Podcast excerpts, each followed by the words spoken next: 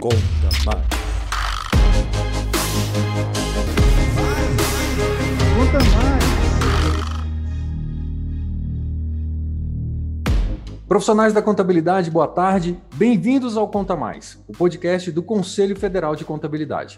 Eu sou Fabrício Lourenço, repórter do CFC, e toda semana vou trazer temas para a classe contábil e toda a sociedade. O CFC disponibilizou para audiências públicas, no período de 28 de setembro a 28 de outubro de 2021, duas minutas de normas brasileiras de contabilidade.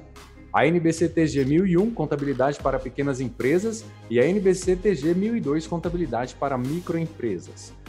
As duas minutas foram elaboradas a partir da norma vigente NBC-TG 1000-R1, Contabilidade para Empresas e Médias Empresas, e representam simplificações dessa NBC que terá utilização obrigatória apenas para médias empresas.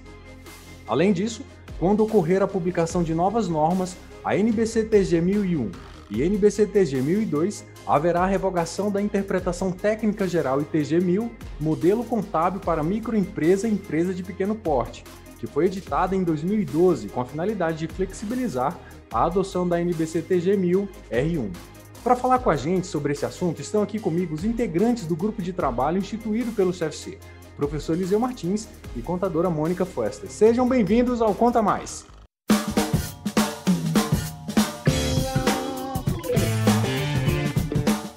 Obrigada, bom dia. É um prazer estar participando desse podcast com você, Fabrício, e com o professor Eliseu. Muito bom dia, enorme satisfação neste momento que a gente pode até talvez dizer histórico. Já vou iniciar nossa pergunta com a contadora Mônica. Como surgiu a ideia de revisar as normas para micro e pequenas empresas? Desde o início da emissão né, e da adoção das normas específicas para pequenas e médias empresas, que são as que você mencionou, né, da NBC TG 1000 R1 e da ITG 1000 para as micro, na prática a gente identificou que muitas empresas não estavam adotando essas normas ou não estavam adotando efetivamente e consistentemente porque consideravam que elas eram complexas, de difícil adoção. E o que a gente observa com isso, você acaba não tendo o, a informação contábil da melhor forma possível para a gestão da empresa. Quando a gente considera que as micro e pequenas empresas representam a maioria absoluta dos negócios no Brasil, isso a gente está falando de em torno de 99% né, das empresas em termos de números. E importante fonte de empregos, elas representam mais de 50% da fonte de empregos no Brasil. Ter demonstrações contábeis fidedignas, ter uma escrituração apropriada, é uma situação chave uh, e facilita e otimiza muito a gestão dos negócios. Essa gestão de negócios tende a ficar muito mais consistente e focada. E como que se consegue isso? Exatamente através da adoção de normas contábeis bem estruturadas que a gente tem através uh, dessas normas, mas tem que se, teve que se considerar que a questão da complexidade atrapalhou um pouquinho, em especial para as empresas pequenas e micros. Especialmente durante a pandemia, a gente identificou uh, mais claramente essa necessidade, uma vez que os desafios Uh, e as, o, as, as, as, desafios e as dificuldades que as entidades passaram por restrições, por crise, por uma série de fatores, essa necessidade de ter demonstrações contábeis fidedignas e a escrituração bem estruturada e bem apropriada se tornou ainda mais importante. A gente sabe que os profissionais de contabilidade certamente têm expertise para fazer tudo isso, mas a gente teve que reavaliar, e isso foi uma análise uh, feita por vários profissionais de diferentes segmentos, uh, de, de, empresas, de academia, da, do próprio conselho, onde se identificou que sim, a gente tem que considerar essa necessidade de simplificação para que todas as empresas, e são várias, infelizmente, que ainda não adotam essas normas uh, em sua integralidade, possam fazê-la. E aí, dentro desse sentido, então surgiu a ideia de revisar as normas, claro que mantendo a alta qualidade e a consistência, mas tornando-as possíveis de serem adotadas pelas pequenas e microempresas. Isso envolveria uma simplificação na linguagem e também nos procedimentos. E Mônica, como foram definidas as faixas de faturamento para as normas? Na análise da definição da faixa de faturamento, se procura usar algum critério que fosse consistente com realidades já adotadas no Brasil. Então, se utilizou a seguinte referência, que para microempresas seriam empresas com faturamento de até 4,8 milhões e para uh, empresas, pequenas entidades, né, empresas de pequeno porte, o enquadramento de entre 4,8 milhões a 78 milhões, que são faixas que já são bastante conhecidas né, e, e trabalhadas dentro da realidade contábil brasileira. Agora, uma pergunta para o professor Eliseu. Os nomes microempresas e pequenas empresas são definitivos? Ou seja, devem ser recebidos nomes para essas faixas de empresas? Uh, na verdade, está em questão exatamente isso a ser é, respondido pelos que colaborarem com a gente. A expressão microempresa tem um problema porque é, até 4 milhões e 800 mil de faturamento, como disse a Mônica, nós temos algumas que são chamadas aí até hoje na norma de é, empresas de pequeno porte. Então, chamar de microempresas nessa nova norma seria chamar de microempresas a soma dos dois conjuntos. Alguns dizem que isso simplifica e outros defendem que se crie uma nomenclatura nova, chamada microentidades. O de pequenas empresas parece que está bem assentado, mas também, se alguém tiver uma terminologia diferente, por favor. Agora, professor, quais as demonstrações ficam obrigatórias? Notas explicativas ficam obrigatórias? Não, uh, no caso das microempresas, não existirão notas explicativas. A empresa precisará apenas fazer uma declaração de que está utilizando a norma de contabilidade e tal. Só isso, uma declaração, não há notas explicativas. E no caso das pequenas empresas, continuam notas explicativas, mas num nível bem mais simplificado do que o da norma de pequenas e médias empresas. Quais são as novidades em relação a ativos e passivos? Bem, vamos lá. Uh, nós temos muita novidade. Instrumentos financeiros, por exemplo, hoje são extremamente complexos na CPC, lá de, na, na, na pequena e média empresa. Inclusive, eles praticamente eram, à época, iguais ao das grandes empresas. Hoje se diferenciou um pouco, mas porque o das grandes empresas mudou. Então, o que, que a gente fez? Uma enorme simplificação na avaliação, adoção do valor justo. Vai ser tudo ao seu valor original e, no caso de incidência de juros, ao valor original mais o incremento do rendimento ou da despesa.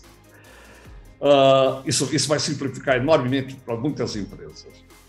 Nós vamos ter, uh, para o caso do Goodwill, uma, um processo seguinte: amortização em cinco anos para as pequenas empresas, o que facilita, inclusive, até a própria discussão sobre a perda de né, capacidade de recuperação do valor. E no caso das microempresas, nem vai haver. Por quê? Equivalência patrimonial continua sendo adotada para pequenas empresas, segundo a proposição. Mas para as microempresas não há uh, essa aplicação. Para as microempresas, investimentos em outras sociedades ficariam pelo valor original, pelo custo, pronto, sem uh, se aplicar a equivalência. Consequentemente, as microempresas não têm equivalência, não têm consolidação e também não têm o, o tal do goodwill em separado o que é também uma boa simplificação. Não, existe, não vai existir a obrigação de fazer é, aplicação dessa norma que obriga a ativação de contratos de aluguéis, contratos de arrendamentos, etc.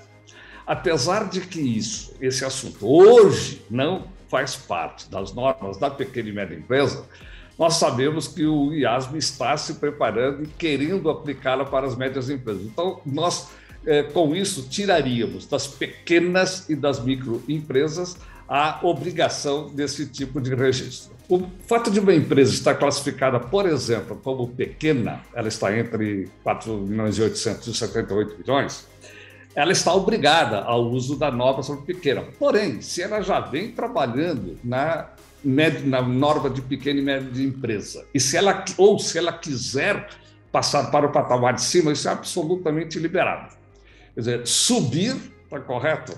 É absolutamente livre. Se uma microempresa quiser aplicar de pequena ou de eh, PME, também há totalmente à vontade. E algumas regras para aqueles casos de quando ela muda de patamar, não precisará fazer imediatamente a adoção, precisará estar dois anos desse novo patamar para daí ser obrigado a mudar se ela estiver subindo. Mas há outras regrazinhas que vocês poderão encontrar na proposição. Mônica?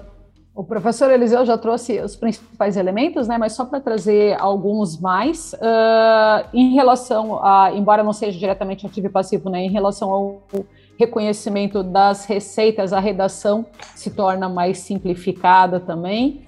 Subvenção governamental, existe uma simplificação na norma para empresa pequena e não mais se torna obrigatório para a micro. E uh, uma coisa importante também, no, na questão de outros assuntos, também ocorre uma simplificação da redação, não há necessidade de uma complexidade tão grande nessa redação.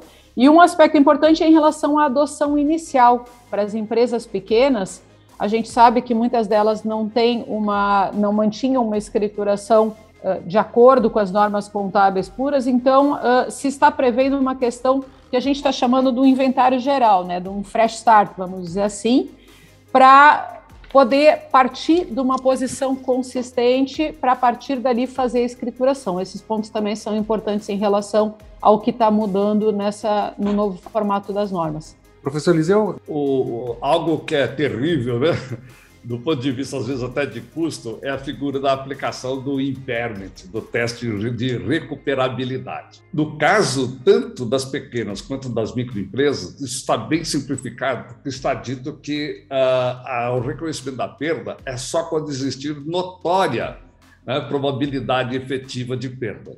O que não vai ter, então, não vai produzir a obrigação de ficar fazendo todas aquelas projeções, às vezes contratando terceiros para fazer os testes de impairment. Isso também, então, simplificaria bastante a, toda a, a, a contabilidade. Eu diria o seguinte: no caso, por exemplo, de tributo sobre lucro, veja o seguinte: se vocês deixarem, nós vamos ficar aqui meia hora ou mais falando, né, Mônica? tributo sobre o lucro. Verdade.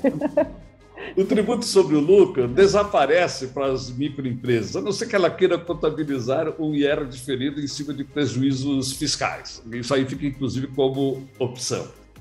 E também, microempresas não tem aquela história da obrigação de, de moeda funcional. Ou seja, há uma porção, e, e estas não são as únicas, existem uh, uh, várias outras, essa da adoção inicial que a Mônica comentou é fundamental, porque nós sabemos que, na prática, não interessa a norma, a lei, mas na prática é significativo o número de empresas que não estão fazendo a contabilidade. Então, esta possibilidade do que a gente é, sofisticadamente chama de fresh start, né? mas que é, na verdade, um inventário geral de abertura, será admitido por, por, pelas normas, tanto para pequenas quanto para microempresas. Mônica, gostaria de acrescentar mais algo? Não, acho que o professor Eliseu já, já descreveu bem detalhadamente, além do, do, do que eu tinha comentado das principais mudanças.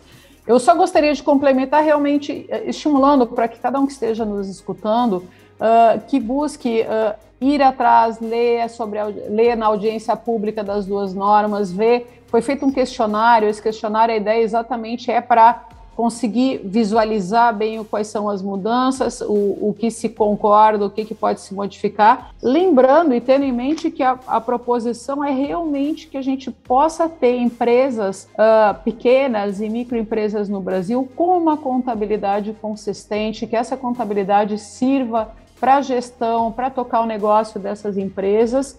Uh, e para esse sentido, e para essa proposta é realmente que se busca, mantendo uma altíssima qualidade, mas se fazer essa simplificação. Eu gostaria de trazer até para conclusão uma referência do que, que se representou em termos de redução de uh, tamanho da, das normas. Né? Na, por exemplo, o NPC TG 1000, re, revisão 1, tinha, ou tem, né, ela ainda está vigente, 194 páginas.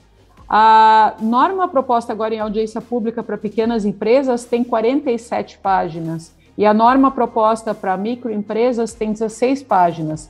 Os pontos chaves do que deve ser considerado em termos de contabilidade continuam, eles existem ali. Mas realmente a ideia é buscar essa simplificação, essa redução da, da complexidade de adoção, principalmente considerando que são fatores que normalmente não se aplicam nessas empresas pequenas e micros. Então, para evitar que não busquem a implantação achando que não vai conseguir fazer, quando na verdade aquilo nem é aplicável para elas. Então, realmente é, é reforçar o convite para que cada um que esteja ouvindo entre no, na página da audiência pública busque se interar e realmente trazer a sua opinião em relação a isso. Professor Liseu Martins e contadora Mônica Festas, nosso tempo está acabando. Eu gostaria de agradecer a participação de vocês no Conta Mais e debater esse assunto tão importante, como diz o professor Liseu Martins, histórico. Nós é que agradecemos esta oportunidade e rogamos a todos os contadores, estudantes, professores, participem do, da audiência pública, dando sugestões. Vamos melhorar bastante estas minutas propostas. Eu só reforço mais uma vez a solicitação que eu já fiz, o professor Eliseu fez. Vamos buscar realmente que a nossa profissão e o nosso trabalho, através da adoção das normas, permita que os micro, as microempresas e as empresas de pequeno porte no Brasil possam realmente se manter e crescer cada vez mais através de uma contabilidade consistente, de uma contabilidade usada como instrumento de análise de gestão. E lembrando que a audiência pública vai até o dia 28 de outubro de 2021. E para você que está nos ouvindo, acompanhe a gente nas redes sociais e saiba qual será o próximo convidado. Até lá. Tchau.